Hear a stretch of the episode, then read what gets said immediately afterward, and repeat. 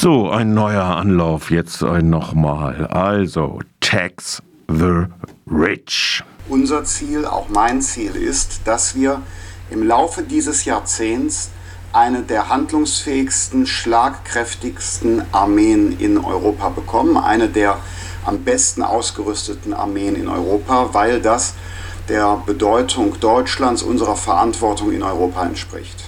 Es wird ein Spezialfonds für die Bundeswehr sein, ein sogenanntes Sondervermögen. aber im, das Geld nur für die Bundeswehr. So ist es, aber im Grundgesetz abgesichert, sodass das nicht einfach von wechselnden parlamentarischen Mehrheiten in Frage gestellt, modifiziert oder anders verwendet werden kann. Also insofern ist das ein neues Instrument, weil 15 Jahre Vernachlässigung der Bundeswehr nicht in zwölf Monaten aufgeholt so, so, so, Christian Lindner, FDP. Die schlagkräftigste, moderne und handlungsfähigste Armee in Europa. Christian redet nicht wofür. Klar scheint für ihn aber zu sein, handlungsfähig weiterhin weltweit. Nicht nur zum Schutz der kleinen NATO-Staaten im Baltikum. Dass Olaf spricht von nuklearer Teilhabe gar und meint die Bomber in der Tornado-Nachfolge. Sondervermögen. Sagen wir es doch klar, das soll eine Kriegsführungsanleihe sein. 1914, wir hören dich trapsen. Insbesondere, wenn der Christian aus jedem Knopfloch schwelgt, entsprechend unserer wirtschaftlichen Bedeutung. Sagen wir es klar und deutlich, Christian. Christian will eine Anleihe der Kreditmärkte, um seine Freunde im Kreis der deutschen Superreichen zu schonen.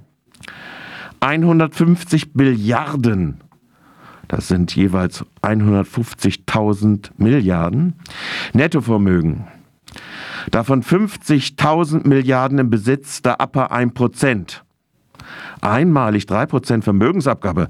Pfui Teufel! Christian weiß aber noch mehr. Um 20 Milliarden muss der Kriegshaushalt nämlich jährlich aufgestockt werden, um Olafs 2% NATO-Anteil überzubedienen. Woher? Hören wir nochmal hin, was Strempel, der geflissene Kitzler, for his master's voice am Montag, dem 28.02. ihm in den Mund legen ließ.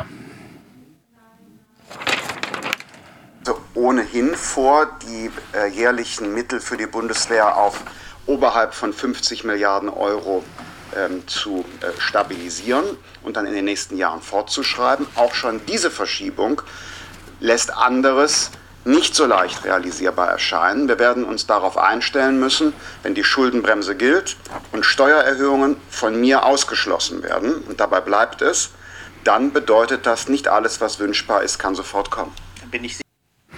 nicht alles, was wünschbar ist, kann sofort kommen.